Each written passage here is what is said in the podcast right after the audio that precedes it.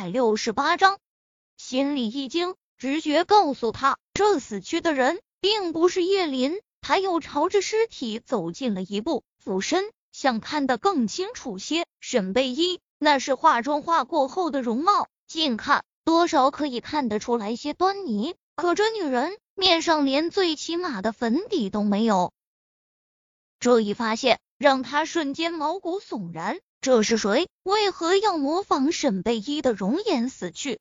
不过无论如何，他还是松了口气。他就说，以叶林的性格，怎么可能这么容易就轻易自杀？但面上他却是愤怒之极，将那块白板重新掀起，盖住那尸体。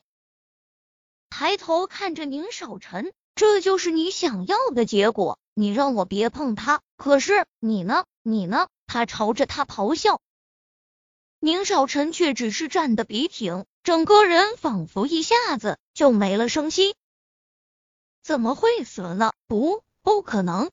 他刚刚才在他心底烙下了磨不掉的印记，怎么可能就这样没了呢？闭馆来人了，要把这尸体拉去火化了。可宁少臣就那么站在尸体旁边，谁来他都用脚把谁踢开，每一脚似乎都用尽了全力一般。公安局的人多少也有点身手。却在宁少臣面前不堪一击。第三天，公安局的人实在没办法了，就给楚雨洁打了个电话：“楚总，您给劝劝吧，这天眼见着就热起来了，这死者为大，还是早点火化了比较好。公安局毕竟不是停尸的地方，一具尸体停在这，他们也难办事。可……”谁都不敢去劝宁少臣，只好去求楚雨洁。楚雨洁过去时还是那个房间，宁少臣还是穿着那天的衣服，大概几天没合眼，眼里全是血丝，整个人颓废的不忍直视。人死不能复生，你就是把自己熬死，他也活不过来了。看着这样的宁少臣，楚雨洁有那一刻想告诉他真相。可是这几天，他从柳絮那也大概的了解了事情的始末。他想，既然沈贝依选择了离开，那么自然就下了决心的不想让宁少臣找到他。那是不是这样的结局会更好？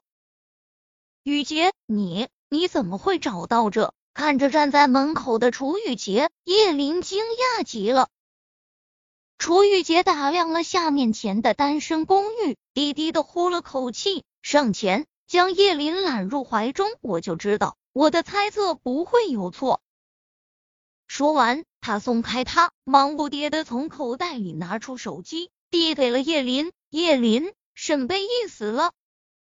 叶林蹙眉，显然不明白。楚玉洁说的什么意思？从他手里接过手机，手机画面里，宁少臣站在一个房间里，他的旁边有一张床，床上躺着一个人，那人盖着白布。怎么回事？床上躺着的那个女的，有着和沈贝依一模一样的容貌。你你说什么？叶林本来是半靠在椅子上的，听楚雨洁这么一说，他整个身子一颤。身后的椅子就倒在了地上，那女的正好死在了你坐的那里动车的洗手间里，割脉自杀的。楚玉洁故意说的云淡风轻，这事不简单，可他不想让叶林有太大的心理负担。转身打量了下屋内，走到厨房，给叶林倒了杯开水，扶起他身后的椅子，将他按在椅子上坐下。